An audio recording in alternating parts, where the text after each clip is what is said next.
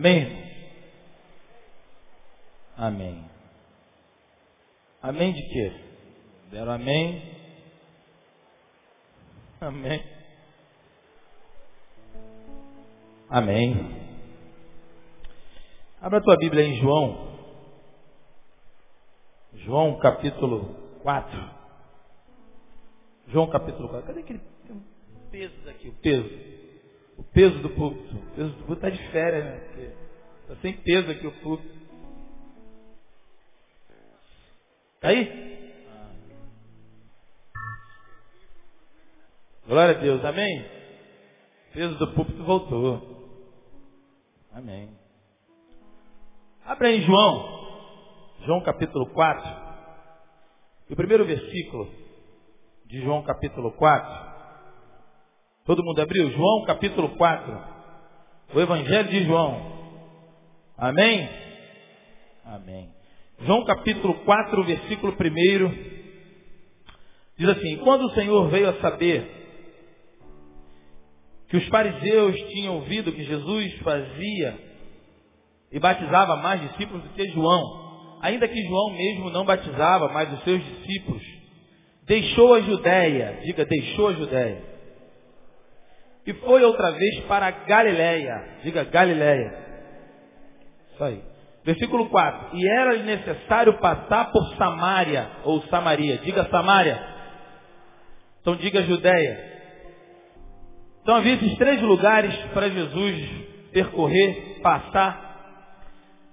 Mas o versículo 5 diz, Foi, pois, a uma cidade de Samaria, chamada Sicá, junto à herdade de Jacó, que ele tinha um poço dado ao filho José. Havia um poço ali, já por muitos anos, e esse poço ainda estava ativo. E todos ali vinham pegar água desse poço. Versículo 6 diz, e estava ali a fonte de Jacó. Jesus, pois cansado do caminho, assentou-se assim junto à fonte. Jesus cansado. Jesus cansado, com sede, com fome, assenta-se ao lado do poço. E era isso quase a hora sexta. Isso significa que era meio-dia. Hora sexta, os judeus contam de sol a sol, de seis da manhã às seis da tarde. Pois bem, são doze horas. A hora sexta aqui não é a hora romana, mas é a hora sexta judaica, significa meio-dia. O sol está pino. O calor é total. E quem já esteve em Israel sabe que calor é calor de verdade. Quem é nordestino aí, que pega um solzinho forte lá, lá é muito mais calor do que o Nordeste aqui nosso. Versículo 7 diz, veio uma mulher de Samaria tirar água. Disse-lhe Jesus, dá-me de beber. Versículo 8, porque os seus discípulos tinham ido à cidade comprar comida. Só até aí. Os discípulos foram aonde, irmãos? Foram aonde os discípulos? Na cidade. Fazer o quê? Comprar comida. Então diga, os discípulos foram à cidade comprar comida. Parece bobeira, mas não. Por causa desse versículo, Deus me deu essa palavra. E quando eu estava lendo a Bíblia e li esse versículo, eu falei, rapaz, os discípulos foram à cidade comprar comida. Qual foi o problema, pastor? Vamos lá. Nesse, nesse capítulo, nesse texto, nesse livro de João, os evangelhos, os quatro evangelhos, ah, eles tinham, cada um deles tinha preocupação em evidenciar, em apresentar ah, cristologicamente, cada um tinha a preocupação de apresentar o Jesus, o Cristo. Então Mateus tem a preocupação de apresentar Jesus e foca Mateus, Jesus apresenta Jesus como o, o rei. Ah, Marcos apresenta Jesus como servo. Lucas apresenta Jesus como homem. E João apresenta Jesus como Deus. Então, para isso, por isso você vai ver algumas passagens que elas não se repetem. Algumas delas são exclusivas, como por exemplo, Jesus tinha, João tinha a preocupação de apresentar Jesus como Deus. Você não encontra a genealogia de Jesus no livro de João. João não teve a preocupação de apresentar a humanidade de Jesus, Jesus enquanto homem. Por outro lado, você vai ver só João relatando o milagre de Lázaro. Que foi um milagre espetacular, pirotécnico.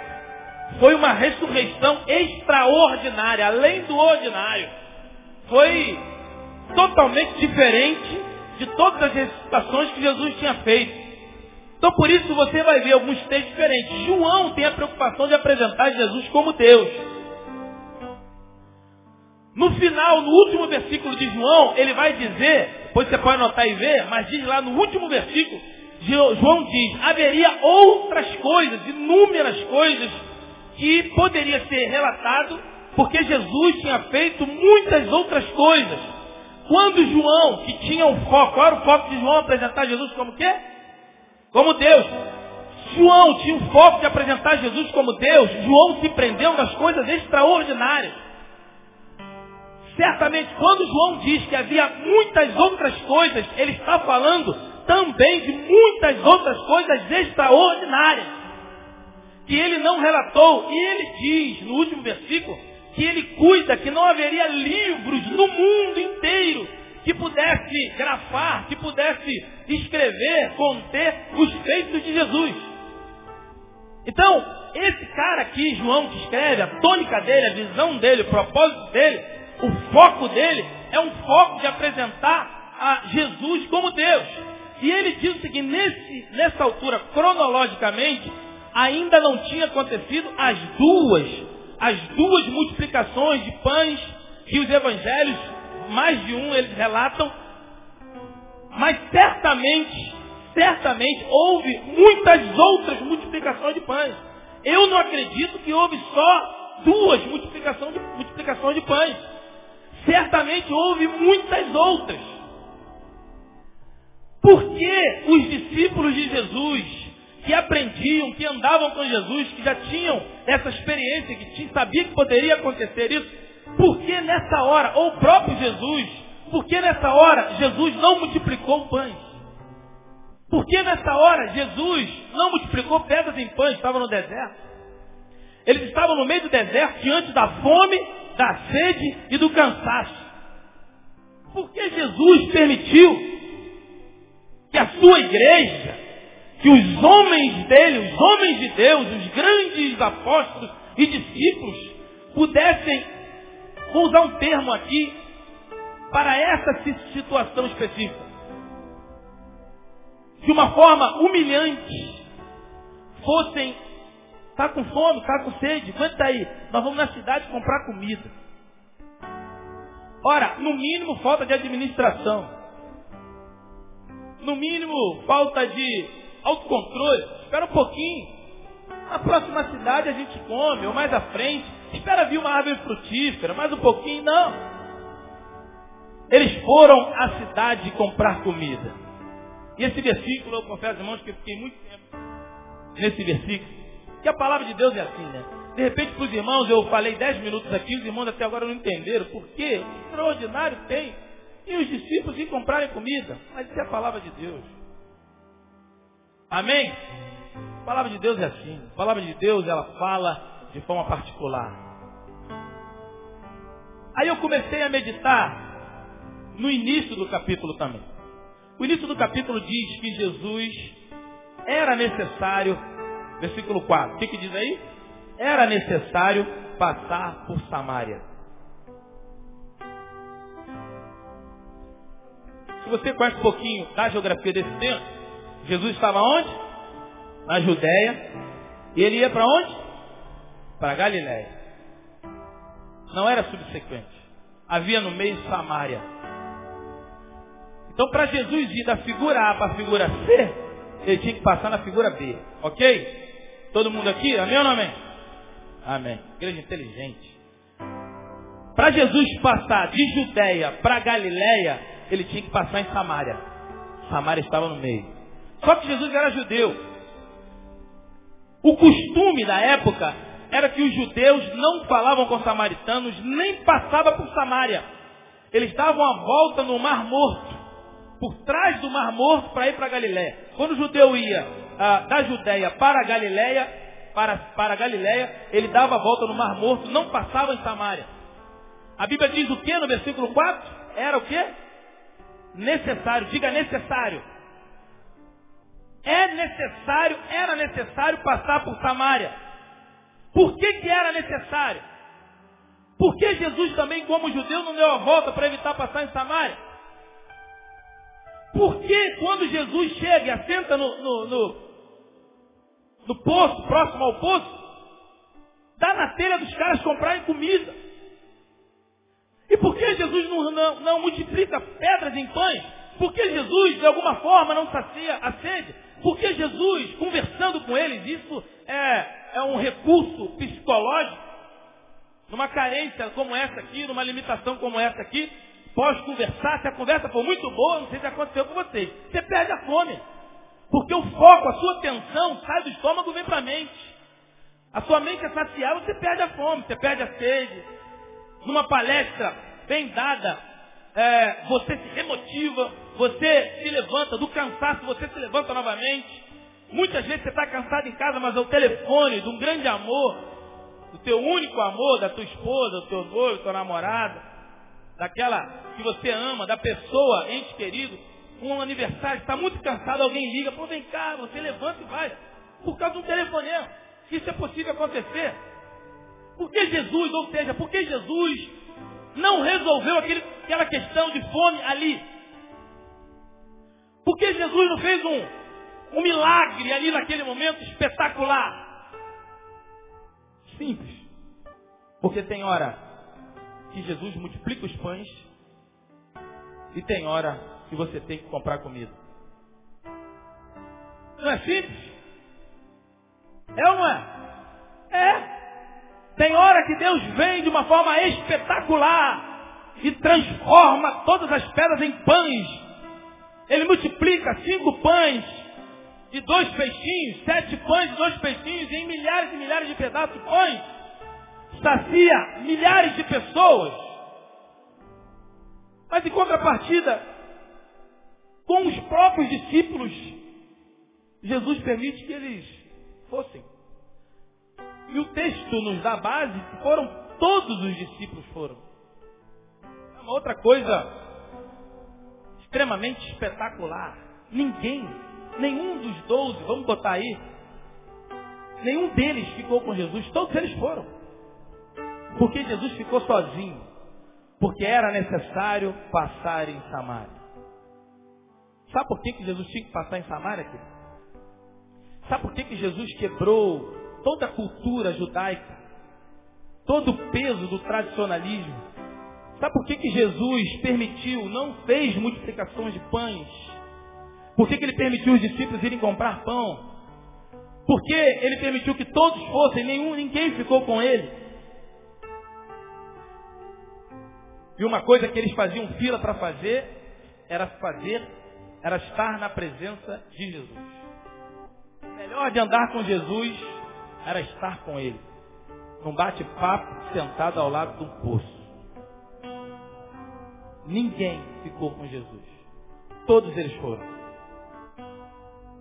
Por quê? Vamos ver aí.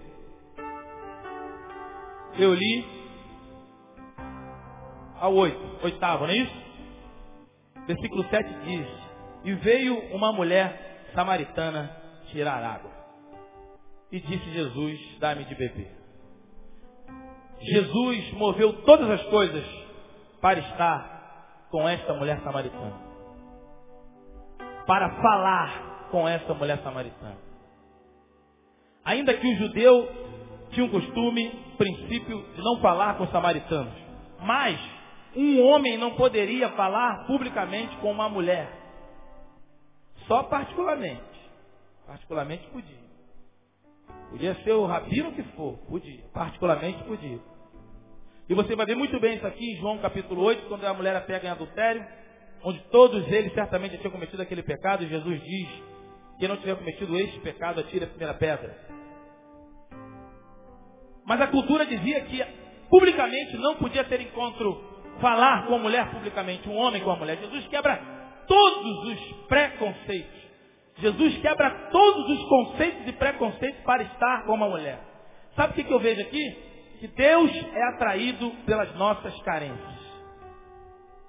Diga, Deus é atraído pelas nossas carências. Se você crê nisso, aplauda o Senhor bem forte.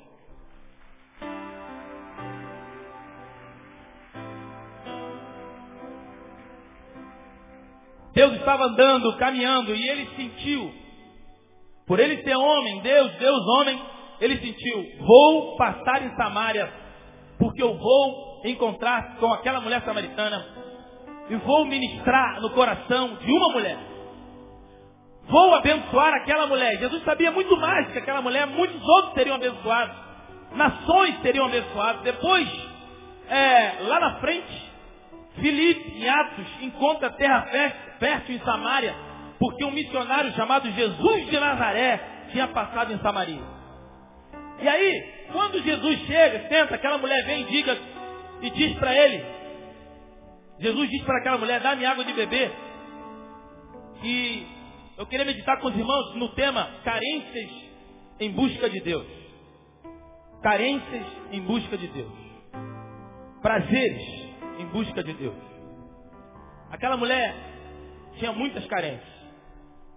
E certamente nós somos seres que temos muitas carências. Eu quero dizer para você que todas elas, Deus se atrai por elas. Deus olha com misericórdia e só quer uma coisa. Que eu e você coloquemos todas elas diante dele. Ele conhece cada uma delas. Ele conhece cada uma nossas limitações, carências.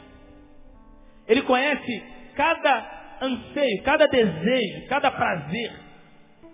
E Deus é um Deus que não tem problema com prazer. A proposta do Novo Testamento, a proposta de Deus, a proposta de Jesus, como eu falei anteriormente na, outra, na palavra domingo passado, se eu não me engano, nosso Deus é um Deus de festa, um Deus que se alegra. É um Deus que ordenou a Moisés dizendo, fale a Faraó que livre o meu povo. E diz lá, em Êxodo 5, ah, libere meu povo que preste uma festa para mim no deserto. Deus é um Deus de festa. Todas as manifestações, as maiores manifestações de Deus, foi mediante uma festa, a ressurreição, a descida de Pentecostes. Quando um pecador se arrepende, diz a Bíblia que é o que no céu? Uma festa. Jesus se alegrou, na ceia cantaram hino. Jesus era um Deus de alegria. O primeiro milagre de Jesus foi aonde? Numa festa, em Caná da Galileia.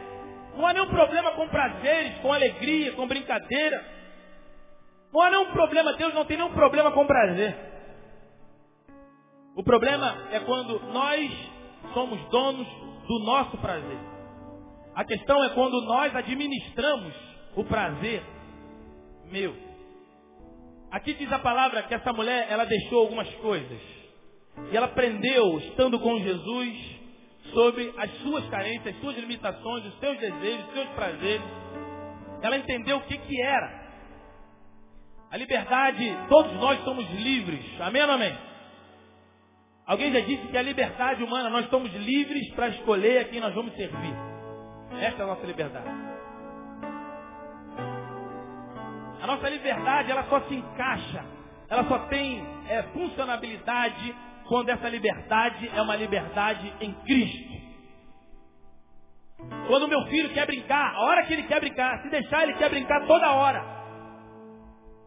A liberdade que ele impõe, a liberdade que ele quer administrar, essa liberdade vai destruir a sua própria vida. Essa liberdade que ele quer e pensa ter, que na verdade não tem, ele quer, quando se eu permitir que ele viva essa liberdade, ele mesmo administrando, será ruína para ele e para mim.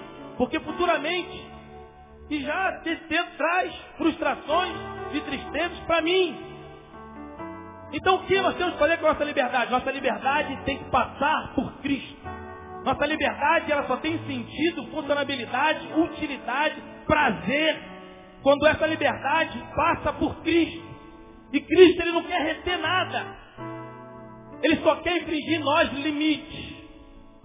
Que a gente toda hora vá olhando para Ele. Os anjos, quando estão no céu, eles estão anelando os olhos de Deus. Os anjos, todos eles são livres, porém servos. Todos eles são servos, porém livres. Só que a liberdade deles, eles vão olhando para a face de Deus. Eles vão usufruindo da liberdade, mas uma liberdade limitada, dirigida por Deus. Entregue, otorgada por Deus. Quando Lúcifer quis ir por ele mesmo, não foi impedido de ir. Foi, mas se arrebentou. E por isso perdeu definitivamente a sua liberdade. Hoje Lúcifer, Satanás é livre. Faz o que ele quer. Busca fazer o que ele quer. É isso? Não. Ele pensa que pode fazer o que ele quer, mas ele não faz um milímetro além do que o Criador, do que o Senhor Jeová permite que ele faça. A liberdade dele é uma liberdade mais limitada do que todos os tempos da sua vida. É uma liberdade que ele quis viver por ele mesmo. Ele perdeu toda a liberdade que tinha. Agora ele está debaixo de uma coisa chamada tempo. Aleluia. Haverá um tempo para ele. Há um tempo para se fazer. Quando você vai fazer uma prova e alguém diz para você, não tem tempo. O professor é bonzinho diz, olha, eu só vou sair enquanto o último tiver. Já pegou essa benção? Dá. Seminário era assim. Filhinho, pode fazer a prova. Enquanto tiver o último aqui, eu vou ficar. Aleluia, professor. Mas tinha uns professores que falavam, e aí, rapaziada? Você já sabe o que não sabe, não vai aprender. 45 minutos. Depois que o terceiro entregar a prova, já era. Todo mundo de olho no terceiro. Como a turma tinha parceiro, ninguém entregava até um determinado momento. Aí a gente combinava lá, 30 minutos. Ninguém sai. Ele vai dar 45, aí tem 15 minutos para cada um correr atrás do seu cada qual. Mas é horrível fazer uma prova debaixo de um tempo. Pois bem, tempo. Satanás tem que tempo. Poderia ter o tempo da eternidade com o eterno. Perdeu. Por quê? Porque quis viver a sua própria liberdade. Esta mulher aqui, ela era aparentemente liberta. Ela fazia o que ela queria. Ela ia para quando ela queria. Ela fazia e namorava quem ela quisesse. Ela pegava a água no poço a hora que ela quisesse. É aquele cara que diz que eu sou livre, você crente não pode fazer nada. Eu posso fazer o que eu quiser, eu posso fumar, posso cheirar, posso, posso também. Posso fazer o que eu quiser? Pode. Você pode até deixar de fumar. Quero ver você parar de fumar. Você não consegue. Consigo, já parei de fumar três, quatro, cinco vezes. E voltou a fumar três, quatro, cinco vezes. Essa mulher fazia o que ela queria. Ela namorava quem ela queria. Parece que é assim, mas não é ela não conseguia ficar com ninguém. Essa é a realidade. Ela não, não podia buscar água a qualquer hora. Ela só tinha uma hora para buscar água. Ao meio-dia. Porque era uma mulher humilhada, uma mulher perseguida, uma mulher ridicularizada, uma mulher sem marido. E naquela época uma mulher sem marido era uma mulher é, sofrida. Era uma mulher da vida, prostituta possivelmente. E essa mulher só podia pegar água meio-dia. Porque o costume das mulheres, elas iam em grupos. E elas se revezavam nos baldes. Elas, iam em grupo conversando. Todas pegavam água, depois elas voltavam. Elas poderiam ir, geralmente ia nas primeiras horas da manhã ou nas últimas horas do dia, no cair da tarde. Nessa hora não tinha ninguém no poço. Nessa hora, sol a pino, ninguém sai de casa. Não era uma hora adequada para ir no poço pegar água. Pois bem, nessa hora, exatamente nessa hora, Deus marcou um encontro com ela. E Jesus diz: É nessa hora que ninguém vai que eu vou. É nessa hora que ela vai estar sozinha, com a sua crise, certamente refletindo por que ela tem que estar nessa hora sozinha, abandonada. É nessa hora que Jesus chega. E Jesus chega e faz uma pergunta a ela dizendo, pedido, dá-me água para beber.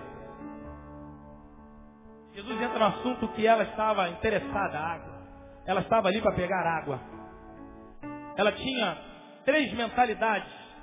Ela tinha três objetivos na sua, na sua jornada, nesta jornada.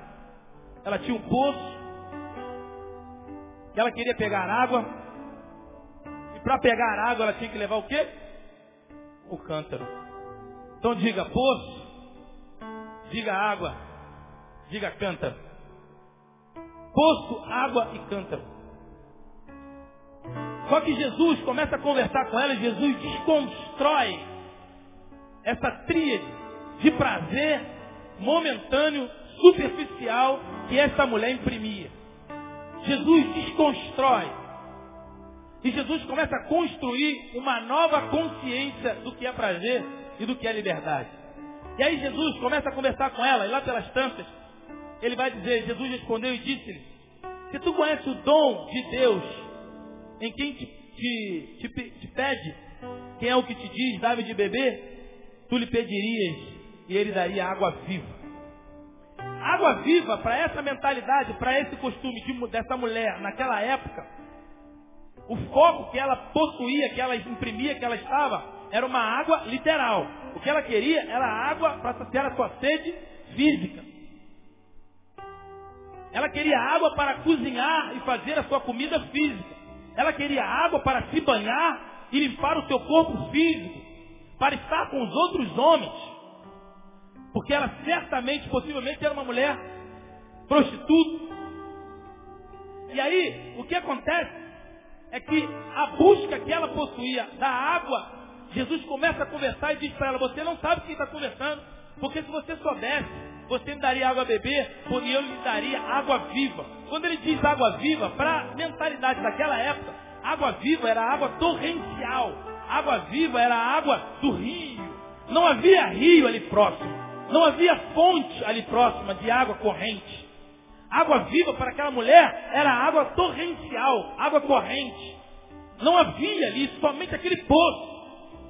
E aí Jesus fala de uma água viva, ela não entende nada. Ela diz, como você pode me dar água viva? O senhor não tem nem cântaro. O senhor não tem recipiente. O senhor não tem um veículo para essa água. E Jesus começa a desconstruir a sua carência pela origem, pela fonte. E ele disse, disse-lhe a mulher, Senhor, tu não tens com que tirar água, e o poço é fundo. Onde, pois, tem água viva? És tu maior do que Jacó, nosso pai, que nos deu o poço, bebendo ele próprio dele e os seus filhos e seu gado? Primeira coisa que essa mulher deixa é o poço.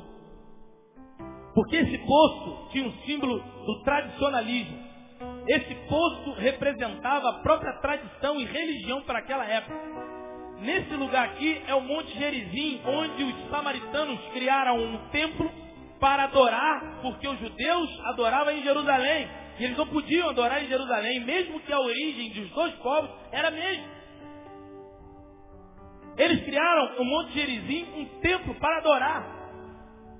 E ela vai conversar, Jesus vai conversar com ela sobre o local para adorar. Ela diz, não é nem aqui nem em Jerusalém. E essa mulher está agora presa numa, num tradicionalismo que é o poço. Aquele poço tinha uma influência de tradição patriarca Jacó. Para os samaritanos havia um aprisionamento, uma dependência, uma codependência àquele poço.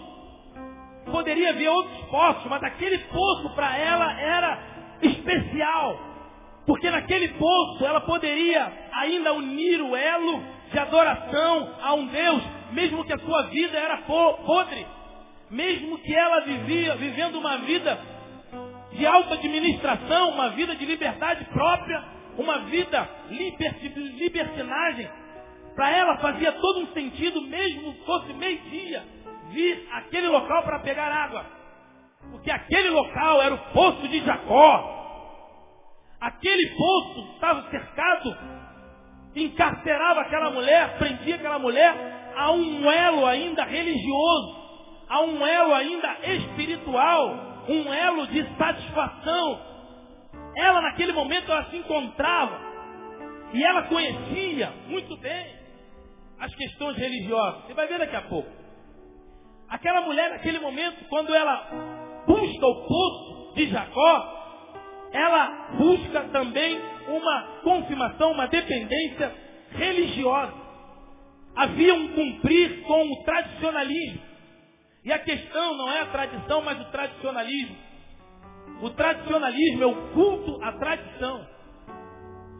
Temos que acabar com a tradição. Não. Tradição é história. A tradição é a nossa história. A gente não tem que acabar com a tradição. O que nós temos que analisar e ver é o tradicionalismo. É o culto à tradição. O culto à história. Existe a história da tua família. Amém. Isso é uma coisa. Mas existe o tradicionalismo na tua família. A minha família toda tem origem católica, né? Aí uma vez a, a, eu conversando com uma pessoa e ela diz, você é o quê? Eu falei, sou católico. Engraçado, tua mãe é Flamengo. Tua mãe é o quê? Flamengo. Você, sou Fluminense. Teu pai é militar. É, quer ser militar? Não. Engraçado, tudo na tua vida você escolhe. Uma religião você não escolhe. Ou um modelo de vida com Deus você não escolhe. Você vai porque todo mundo é. Mas a calça, você coloca a calça que você quer. A profissão, você vai ter a profissão que você quer. O time você escolhe o time que você quer. A música você escolhe. A escola de samba, sei lá o que mais, você escolhe. Agora, a vida com Deus, e muitas vezes nós nos satisfazemos com o tradicionalismo. Conta-se que um, uma mulher estava fritando peixe e fritou o peixe com, com, aquela, com o rabo do peixe. É isso? Ela pegava, ou melhor, ela pegava o peixe e cortava o rabo do peixe. Aí o marido perguntou, por que você corta o rabo do peixe? Não porque é gostoso, aquele crocantezinho? Porque então... Não, porque minha mãe fazia assim. Aí ele teve com a mãe dela, por que a senhora corta o rabo do peixe para fritar o peixe? Ah, porque mamãe já fazia assim. Aí encontrou com a vovó. Ei, vovó. Ah, minha mãe já fazia assim. Aí encontrou com a bisavó lá, estava velhotinha já, sempre. Por que, que a senhora cortava o rabo do peixe? Ah, porque naquela época não tinha frigideira grande, frigideira pequenininha. A gente cortava o rabo do peixe para poder fritar. E aí, corremos o risco de viver assim, fritando porque todo mundo frita. Já parou para pensar? Coisas que você mesmo já construiu na tua vida. Aquela mulher vivia uma vida de construção religiosa em função do tradicionalismo por causa do poço que é de Jacó. É igual a igreja que o pastor foi nomeado para estar na igreja, já foi falado aqui. O pastor anterior era muito pequenininho. A igreja fez um púlpito de mármore, de alvenaria e de mármore. Mármore caríssima lá, nessa mármore de. Vocês botam na janela de vocês aí, eu não. Aí Botou lá, o pastor era pequenininho. Aí o pastor morreu, veio um outro pastor grandão, quase dois metros de altura. E o púlpito era pequenininho. Aí o pastor, ah, o pastor, depois o pastor, olha, mas nós vamos ter que tirar esse púlpito porque eu sou muito grande. Não! Esse púlpito não pode mexer. Não pode nem mexer, senão o pastor plantar vai se virar no túmulo. Existe história, tradição, existe tradicionalismo. São coisas que a gente cria e que a gente tem medo de romper só por causa da história. Só por causa da tradição. Aquela mulher, ela rompeu. Ela transcendeu. Ela deixou o poço. E ela diz, és tu maior do que o nosso pai Jacó? Bebendo ele próprio? E Jesus respondeu, versículo 13, e disse, qualquer que beber desta água tornará a ter sede. Mas aquele que beber da água que eu lhe der, jamais terá sede. O poço é a fonte, a origem da carência. O poço é a fonte, é a origem da limitação. E a gente precisa, você e eu, precisamos detectar aonde está a fonte. Aonde está o poço que origina essa carência. Que origina, que alimenta a carência. Aonde está o poço que vai alimentar essa liberdade, esse desejo fora de Deus, auto-administrado? Qual é o poço da tua vida que alimenta, que origina essa carência? Essa mulher tinha um poço, e esse poço alimentava a sua religiosidade e o seu tradicionalismo. E Jesus diz para ela, por quê? Possivelmente porque esse poço estava no Monte Gerizim. Ali naquele monte os samaritanos adoravam. Naquele monte os samaritanos construíram um templo. Um templo paralelo ao templo judeu em Jerusalém. Os irmãos estão entendendo? Amém ou amém? Aquela mulher tinha uma ligação com esse poço. Porque esse poço dizia coisas para elas profundas. E ela diz que o poço era o quê? Fundo. O poço do tradicionalismo, coisas que a gente constrói na, própria, na nossa própria vida e a gente mantém, a gente alimenta isso. A gente deixa estar crônico, cultuando essas heranças, às vezes, muitas vezes familiar, religiosa, eclesiológica, denominacional, acadêmica. Gente que diz, não, meu professor lá não tem religião nenhuma, querer ser intelectual. Como a gente estava conversando, até o pastor Zé lembrou bem. Depois o cara sai de lá, o professor que é intelectual, que diz que o, o Estado é laico, e está aí um montão de pacto aí que o, que o Estado fez, que o nosso prefeito fez. Nosso prefeito fez pacto no, no, no ano novo com entidade, falou tudo quanto é jornal aí. Entidade denominada, falou o nome da mulher lá, da média e tudo, identidade, a entidade denominada cobra coral. Isso já era já do anterior. Por isso que toda a cor da prefeitura foi trocada para coral. Isso é uma denúncia mesmo, vocês sabem disso. E quem me disse isso foi um cara dentro do governo que me falou isso. Eu não acreditava, achava que era conversa também fiada. E o cara falou que era. O prefeito atual entrou e trocou tudo que é cor de abóbora. Minha esposa é professora do município, quem é sabe. Toda a cor de coral foi trocada para azul. O que aconteceu? Enchente para tudo quanto é lado. O antigo prefeito chegou falou para o atual prefeito que ele deveria, que a entidade estava, ele voltou e fez pacto no dia 31 de dezembro. E ele deu entrevista na Rádio CBN que eu ouvi ele falar. Ele falou na rádio. Não falando nada além do mar, não. O Estado é laico. Aí, ó, conversa fiada. O Estado é laico. Os professores, intelectuais, filósofos, oh, religião. Não, meu filho. Se liga esse negócio de religião, não. É o bobão Zé Mané. É, religião não. Você, ateu. Aí o professor sai dali, vai bater cabeça no centro de macumba, lá na Baixada Fluminense. Aí o professor sai dali, vai devoto a, a vai para a sala dele de espiritismo. Vai para a maçonaria, que é demônio também. Cabo puro. Ah, pastor maçom vai para o inferno também. Maçonaria.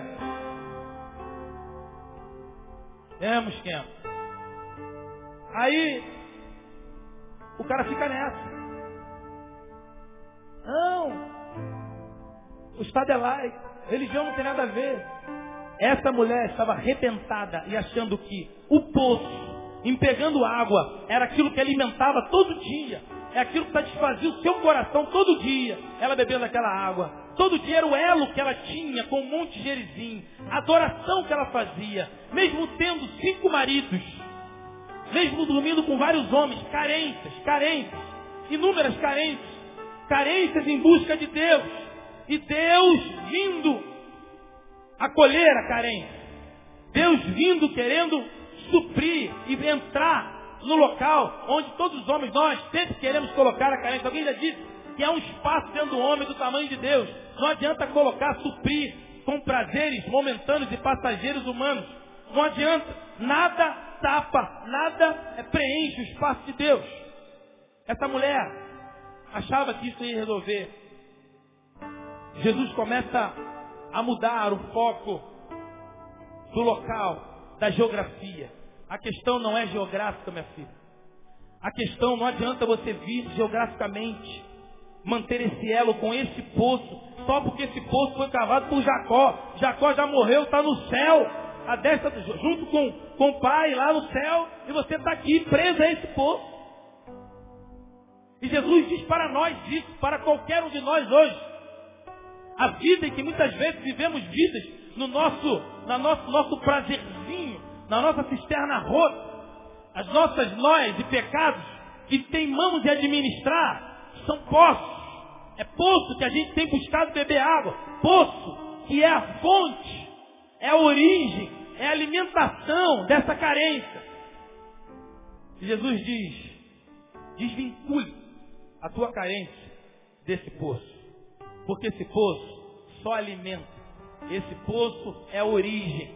Esse poço é, o, é a fonte que gera alimentação para essa carência. Versículo 15 diz: Disse-lhe a mulher: Senhor, dá-me dessa água. Em segundo lugar, primeiro, ela deixa o poço. Agora ela já começa a se virar para Jesus, que é a essência de toda a água. Ela agora começa a entender que a questão não é o poço, a questão não é o monte, a adoração não é estar em Jerusalém, não é estar no Monte Gerizim, Adoração é buscar o verdadeiro adorado. E Jesus começa e ela começa a mudar o seu foco e ela deixa o poço. Ela já vira para Jesus e diz, disse-lhe a mulher, Senhor, dá-me dessa água, para que não mais tenha sede e não venha aqui tirá-la.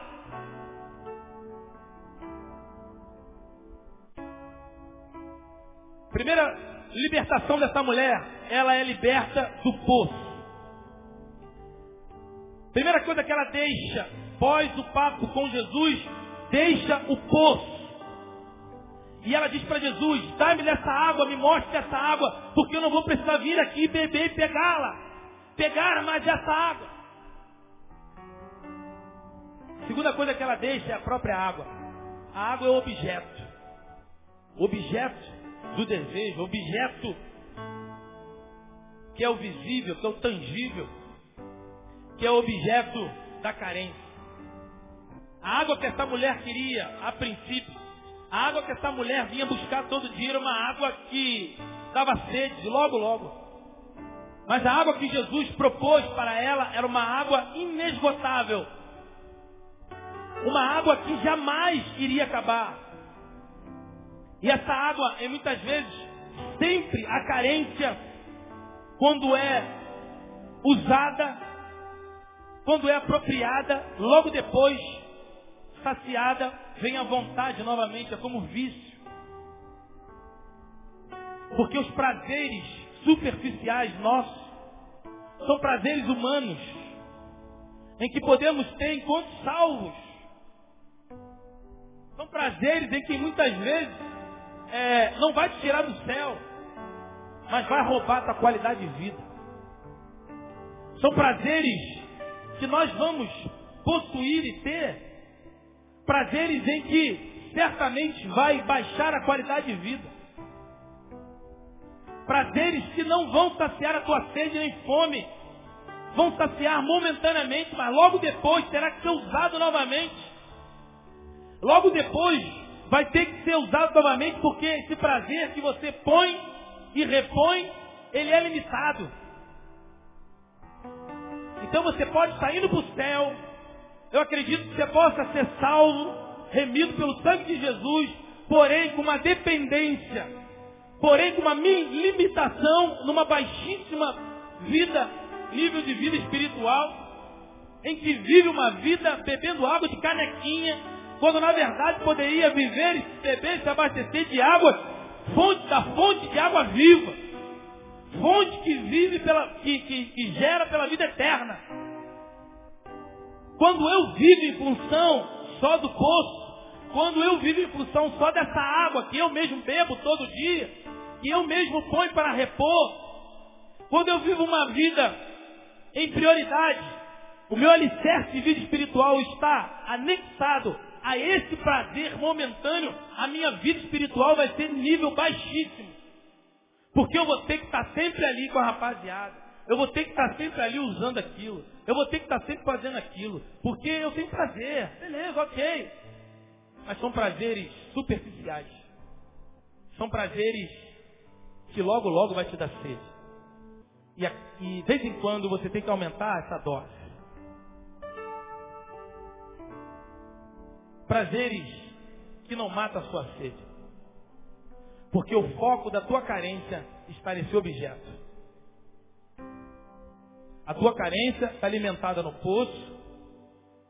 E ela é objetivada, ela é administrada, ela é olhada, ela é ingerida, ela é saciada com esse objeto. O teu saciar tem que ser em Deus. Sendo em Deus, você pode até usufruir da liberdade que Deus vai permitir que você tenha.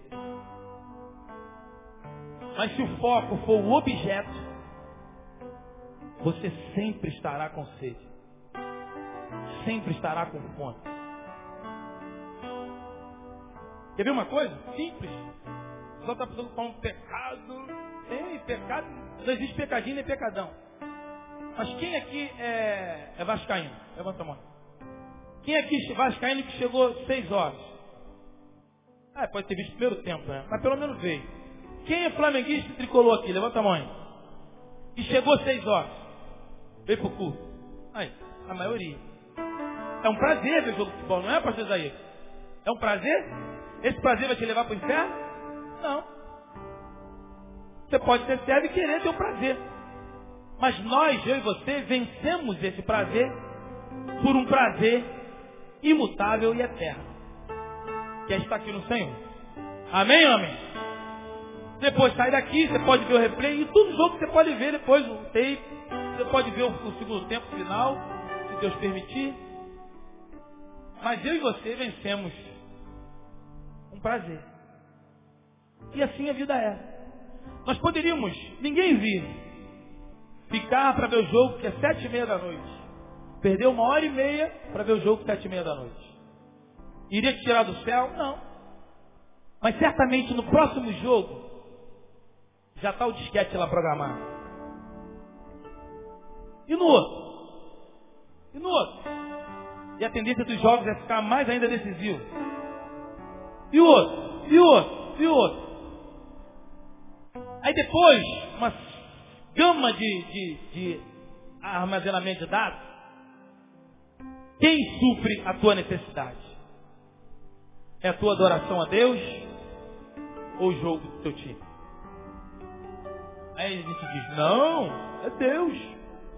Sim, mas são pequenas coisas que a gente vai abrindo mão, que a gente chega na grande coisa. Essa água que esta mulher objetivava em saciar a sua sede, ela entendeu e ela diz, dá-me essa água. Versículo 16 diz, disse-lhe Jesus, vai chama o teu marido e vem cá. Olha o teste que o onisciente, onipresente, onipotente Jesus fala, que é o próprio Deus. Aí ele diz, vai lá e chama o teu marido, versículo 16. Jesus já sabia de tudo. Sabia de tudo quando estava lá atrás caminhando com os apóstolos e disse que era necessário passar por Samaria. Versículo 17, a mulher respondeu e disse, não tenho marido. Disse-lhe Jesus, disseste bem, não tem marido. Porque tivesse quantos? cinco maridos. E o que agora tens não é teu. Jesus sabia que ela tinha tido cinco e ela estava com um homem naquele momento.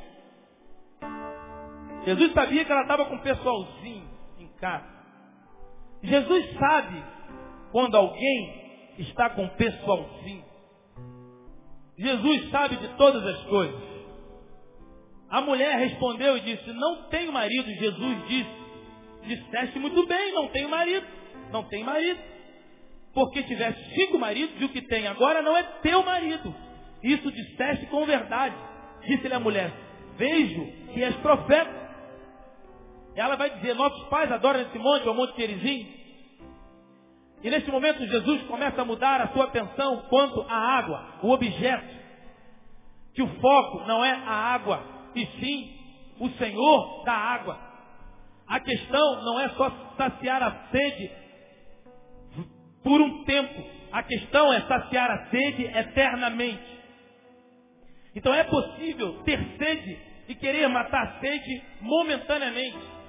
O que Jesus está propondo para ela é dizer, minha filha, você tem sede, então sacia tua sede eternamente. Não viva uma vida de função no objeto. Nisso que você está vendo aí, nesse prazer que você que tem tempo. Um prazer que é cronológico.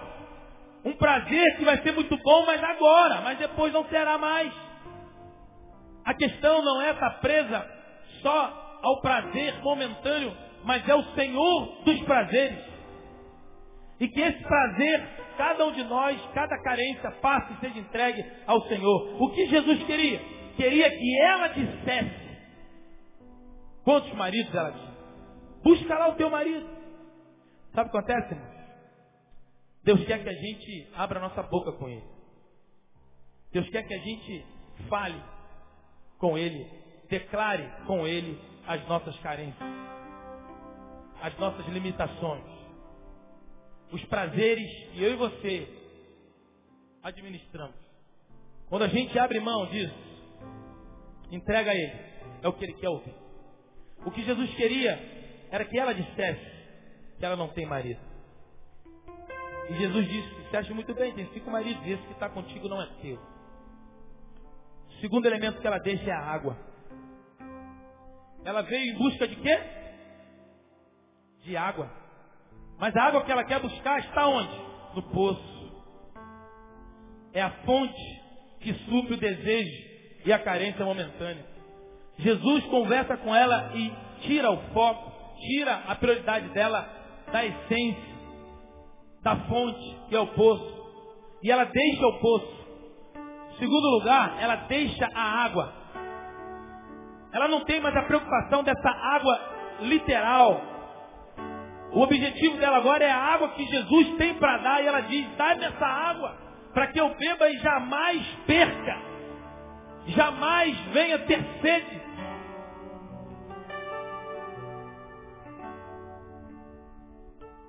Jamais venha ter sede. Versículo 25. E a mulher disse-lhe: eu sei. Veja bem, ela já diz no versículo 20 sobre o nosso pai adorar nesse monte. Nossos pais adoraram nesse monte. Qual monte? Monte Gerizim. Versículo 22. Vós adorais ah, o que não sabeis. Nós adoremos o que sabemos. Jesus diz para ela. Versículo 25, ela diz, a mulher diz, eu sei que o Messias, que se chamava o Cristo, que se chama o Cristo, vem e quando ele vier, nos anunciará tudo. Essa mulher tem toda uma consciência das profecias. Essa mulher tinha consciência do que Deus queria. Essa mulher tinha toda a consciência espiritual, religiosa. Ela sabia exatamente o que ela poderia, o que Deus tinha para apresentar naqueles, naqueles tempos, naqueles dias. Ou seja, ela era como uma religiosa em muitas nossas igrejas. Ela sabia o que se passava. Ela sabia o que acontecia. Ela sabia de informações, ela conhecia o evangeliquez, ela conhecia já os jargões, ela conhecia todo o costume evangélico, ela estava por dentro de todas as coisas que aconteciam. Mesmo tendo todo esse conhecimento, ela diz, a mulher diz, eu sei que o Messias, que chama Cristo, vem. Ela tinha essa consciência, mas ela não conhecia pessoalmente o Cristo.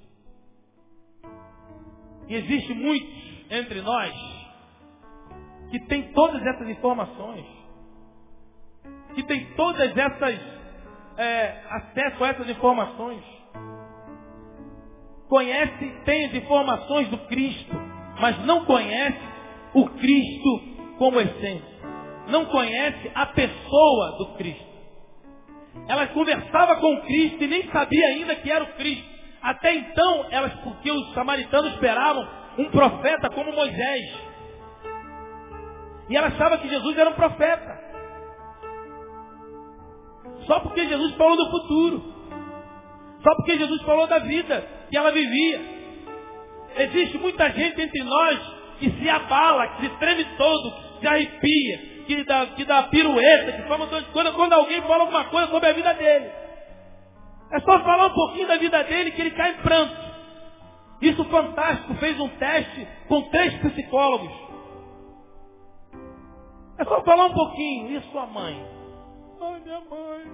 Eu vejo você assim, eu vejo você assim. Quem viu no Fantástico viu uns, uns três anos atrás aí. É só falar um pouquinho da vida do cara que ele já vai, olha Deus, a profeta, meu Deus. Porque está vazio, porque não se conhece, porque não sabe as suas próprias limitações e carências. Quem não conhece, não sabe as suas limitações, porque todos os seres humanos têm limitações e carências. Todos nós somos pecadores. A questão é ter a consciência do pecado. E entregar carências, prazeres, pecados momentâneos, prazeres superficiais a Ele. Traz cá o teu marido.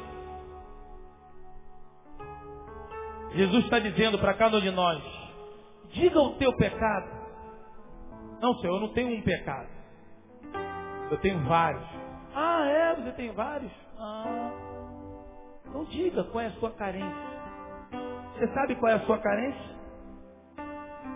Você consegue detectar qual é o poço das suas carências? Você consegue detectar onde está a fonte da sua carência? Você consegue detectar qual é o, obje, qual é o objeto da tua carência?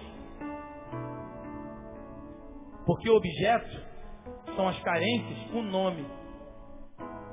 A água, nessa palavra, é o objeto, a carência com nome. Porque se você não sabe, todo pecado, todo prazer auto-administrado, momentâneo, superficial, toda carência tem um nome e sobrenome. Tem nome, sobrenome, RG, é, é, é, é, SIC, endereço, telefone, celular, tem tudo. Tem cartão de crédito. Tudo. Você sabe quais são? Você pode dar os nomes das suas carências? Quem não consegue, nem sabe que tem. Está longe. Porque a diferença entre nós não é quem tem ou quem não tem carência. Porque todos nós temos carências. Todos nós temos prazeres. Todos nós temos pecados. A diferença, a luta é saber quais são. A luta é pegá-los e entregá-los ao Senhor. A luta é conseguir detectar onde está o poço. Aonde está a manutenção dessa carência? Onde está a fonte dessa carência? Qual é o nome da minha carência? Qual é o nome do meu prazer, do meu pecado, da minha alimentação, da minha resistência? Por último, diz a Bíblia que ela deixou a terceira coisa. Mesmo tendo toda a consciência. Versículo 25 ela diz, eu sei que vem o Messias, e que é o Cristo, que ele vem, e quando ele vier, nos anunciará tudo. Eu sei, eu vou ao culto todo domingo, de manhã, de tarde, quarta-feira. Frequento todos os estudos. Vou à escola dominical, sou dizimista. Meu nome está lá, sou membro da igreja. E quando esquecem de botar o meu nome no boletim, eu brinco. Ligo para a secretaria e pedindo porque o meu nome não está no boletim. Porque esqueceram o meu nome no boletim. Desculpe, irmão, desculpe, vamos botar o seu nome no boletim. Ah, tá bom. O nome pode estar no boletim, pode estar onde for, se não estiver no livro da vida. Pode ter sido queimado em tudo quanto é lugar. Se não foi queimado na cruz do Calvário, nada adianta. De nada adianta. Diz a mulher no versículo 28, versículo 26, ela diz, Jesus lhe diz, eu sou, a mesma expressão que ele usa em Moisés, eu sou, eu que falo contigo. E nisso vieram os seus discípulos. Olha os caras aí chegando aí com a comida. Ai, meu Deus. A Bíblia é maravilhosa. Depois de tudo isso, aí vem os discípulos cheios de pão, mortadela, Coca-Cola, polenguinho. Que lanche rápido, né? Aí ele vem já, já meia quente, com um copo descartável. Lanche de Bosque da Barra, né? Eu não sei não, eu adivinho, eu acho que é por aí, né? Vai pra praia. Aí, versículo 26 diz, 27, e nisso vieram os seus discípulos, maravilharam-se em que estivesse falando com ela, com uma mulher, porque o homem não falava com mulher publicamente, todavia, nenhum lhe disse, que perguntas? Ou por que falas com ela? O pessoal ficou meio surpreso, mas ninguém ousou em perguntar nada, em falar nada, porque o médico estava conversando com a mulher samaritana. E aí diz no versículo 28, por último, o que, que ela deixa? Deixou, pois, a mulher o seu cântaro. Diga cântaro. E foi à cidade. Ele disse àqueles homens, Vinde, um homem que me disse tudo quanto tenho, porventura não é o Cristo.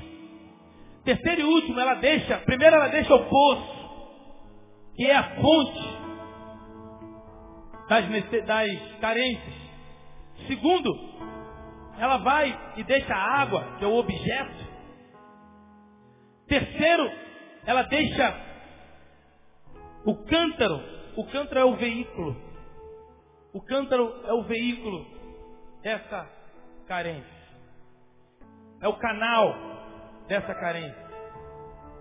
É por onde passa e chega a mim. Eu preciso detectar qual é esse canal. Porque eu tenho que vir de lá para cá. Mas eu tenho que também me desconectar desse canal. E quando eu me desconectar, eu não preciso mais desse canal. Por que, que essa mulher deixou o cântaro? Porque naquela hora, ora, ela foi buscar água. O que, que ela tinha que fazer? Voltar com a água. Ela não voltou com a água. Ela não precisava mais do poço. Ela não precisava mais da água. E ela não precisava então de quê? Do cântaro. Ela não precisava mais daquele recipiente. Ela não precisava mais daquele canal. Ela não precisava mais daquele veículo. Daquela condução. Porque tudo havia sido suprido na sua vida. Ela tinha uma nova fonte. Ela tinha agora um novo desejo. O absoluto. O Cristo, Senhor dos nossos, das nossas bênçãos e desejos e prazeres. Naquele momento ela entendeu que o cântaro não fazia mais sentido para ela e ela deixou o cântaro. E quando a gente deixa, por último, o cântaro, o veículo,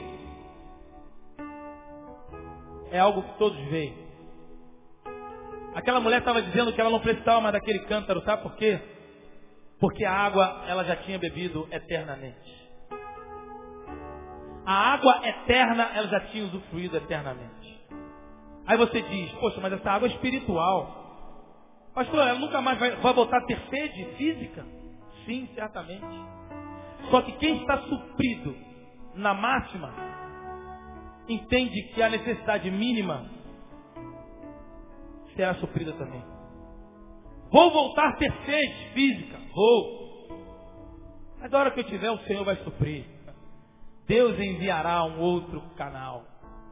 Deus enviará um outro cântaro. Deus vai trazer água por um outro caminho. Por um outro caminho. Deus vai suprir as tuas necessidades de uma outra forma. Não essa forma que você acha que tem que ser suprida. Os teus prazeres serão supridos Deus é o Deus do prazer. Eles virão a ti, suprirão, vão te suprir. Só que Deus vai trazer de uma outra forma. Você não precisa mais desse cântaro. Pode deixar esse cântaro aí.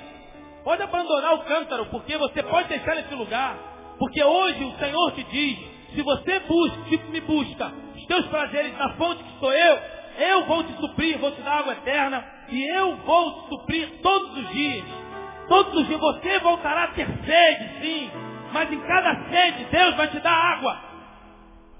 Deus vai suprir todas as suas necessidades. Deus não vai descer do céu e vai entrar numa igreja contigo. Não. Mas Ele pode, se você entregar isso a Ele, Ele pode suprir, suprir e lhe apresentar uma bênção. E te dar sabedoria e discernimento para você segurar essa bênção. Eu, eu conversava com minha esposa, né, ontem, dia 30 de janeiro. A minha irmã pegou os dois lá, ficou a tarde inteira, até a noite com eles. Nós ficamos lá em casa. E ontem dia, é o aniversário dela, dia 31 de janeiro. Dia 30 de janeiro é o dia que nós foi enterro, há oito anos atrás, enterro dos gêmeos que tivemos e faleceram, em 2002. A gente estava pensando, depois eu perguntei para ela, por que, que a gente se dá bem nesses 12 anos de casado? Eu sei que eu sou muito bom, tal, mas tirando isso de lá. Eu falei para ela, você também é muito eficiente e boa também. Para mim. Eu falei, por quê? Porque a gente conversa, a gente ouve tanta gente conversa e por quê? Porque eu lavo louça e você pinta a casa de vez em quando. Eu também de vez em quando. Tem funções aí que catedraticamente seria de homem e de mulher. Porque a gente tem sanidade acima da média. Pô, casais de amigos nossos, pastores, mestres em psicologia, separam. Por quê? Porque a gente se ama.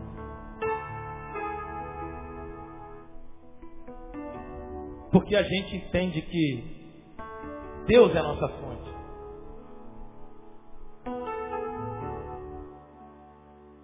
E muitas vezes precisamos orar, precisamos ir nele. Todo o prazer que ela tem em mim vai em Cristo e vem. E eu vice-versa. Porque é por Deus. E porque a gente entende escabuca essa, esse casamento como um jardim que tem que ser escabucado toda hora. Toda hora que dá, a gente sai para um lugar, vai, tenta mudar, tenta. Se não,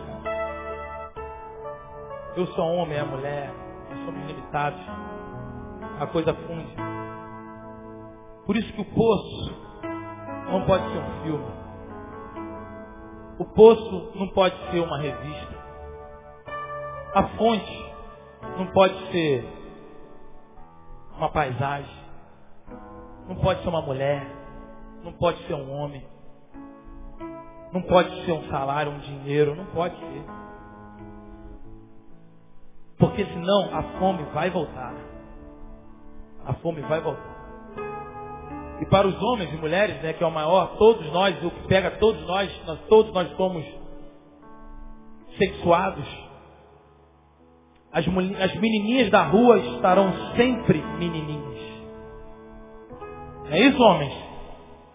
As menininhas da rua vão ser sempre menininhas.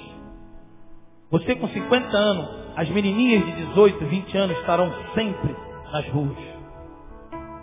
Os homens bonitos e maravilhosos, com tórax bem apresentados, o homem que fala legal, que fala bonito, cara de voz de veludo, sempre estará nas ruas.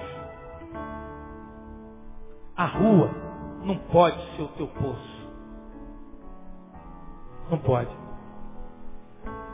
Muitos casamentos aí, não sei porquê, quer dizer, sei porquê, né? Mas entra nessa vertente agora de casamento. Muitos casamentos abalados.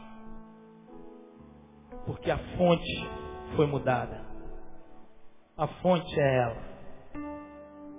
Às vezes a gente fala, pô, aí, pô, que mulherão ali, cara. Fala, pô, maneiro. Pô, tu não gosta de mulher não? Gosto. Gosto tanto de mulher que tem uma só pra mim em casa. Mas, cara, aquela mulher ali, ela não cuida dos meus filhos como cuida. Aquela mulher ali não chora quando eu choro. Aquela mulher ali, quando a gente tem 10 reais, eu digo, só tem 10 reais. Ela compra o que precisa com 10 reais. E vem maravilhosa. Vamos almoçar o que deu para comprar com 10 reais. Essa mulher não dá para trocar. Mas essa mulher é tua, meu querido. Ela vai envelhecer. Assim como você vai envelhecer. Quando eu casei, não tinha barriga. Era barriga de tanquinho. Hoje, a barriga se foi, o abdômen já foi. Mas não é o abdômen, a fonte não está no abdômen. A fonte não está no cheio. A fonte está no respeito, no amor e no carinho. O prazer não pode ser o poço. Está entendendo? Agora existem os casamentos aqui que Deus já tem liberado para muitos rapazes e moças, mulheres aqui. Só que você não consegue ver porque você está usando a fonte, o poço. Busque primeiro o Senhor, todas as coisas serão acrescentadas. Deus ele não vai entrar com você na igreja, mas ele vai, se você colocar nele essa carência, essa limitação, essa ansiedade, essa limitação, Deus vai te apresentar uma situação abençoada para você. E se você souber é, é, a manutenção disso, será uma benção. Porque mesmo depois que Deus une, deve haver a manutenção do casal. Deve haver a criatividade do casal. É o que eu digo para a malandragem. Pô, você é macho, você é fera. Cada dia você tem um prato. Eu quero ver você ser 20 anos comendo carne vermelha, 20 anos. Mas o cara é homem porque um dia ele come frango, um dia ele come fritada, um dia ele come linguiça, cebolada, um dia ele faz isso, faz aquilo.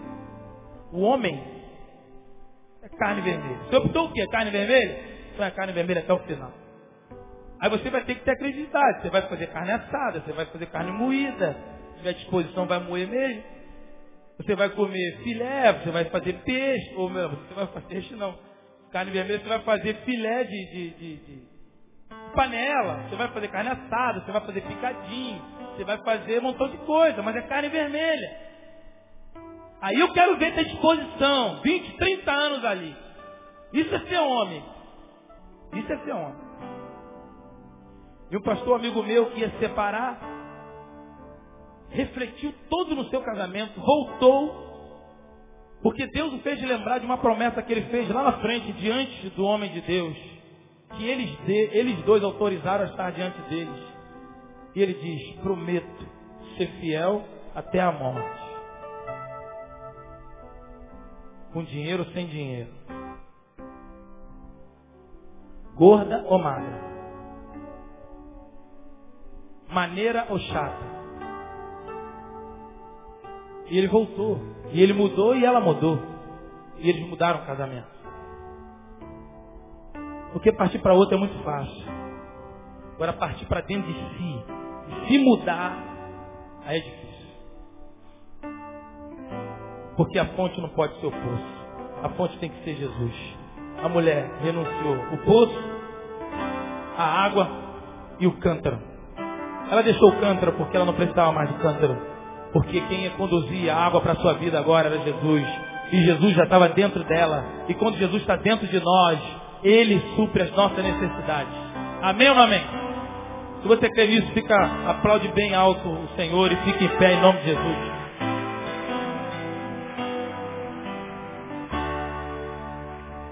Pai, no nome de Jesus, nós queremos te agradecer por essa noite. Nós queremos te entregar, Pai, cada vida aqui nessa noite.